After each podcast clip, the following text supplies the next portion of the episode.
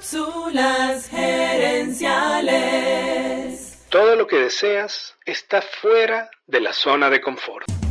Visita cápsulasgerenciales.com. Saludos amigas y amigos y bienvenidos una vez más a Cápsulas Gerenciales con Fernando Nava, tu coach radial. El tema esta semana es la zona de confort y en esta cápsula te diré cómo pasar de la zona de confort a la zona de crecimiento.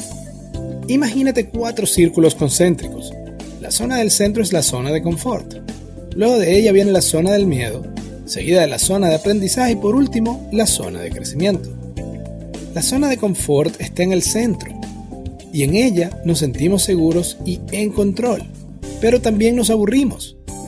A veces cuando estamos en esa zona nos sentimos tristes, insatisfechos y no sabemos por qué. Cuando nos animamos a salir de la zona de confort, entramos en la zona del miedo, el segundo círculo. En la zona del miedo es donde cometemos más errores y donde nos sentimos peor por eso. La zona del miedo es también donde es más fácil rendirse y regresarse a la zona de confort. Si logramos superar ese miedo, avanzamos hacia el tercer círculo que se llama la zona de aprendizaje. En esa zona aún cometemos errores, pero ya no nos duelen tanto y comenzamos a sentir que estamos aprendiendo y avanzando. Y por último llegamos a la zona de crecimiento, donde ya hemos alcanzado ese nivel que nos propusimos y además nos hemos demostrado que somos capaces de seguir creciendo.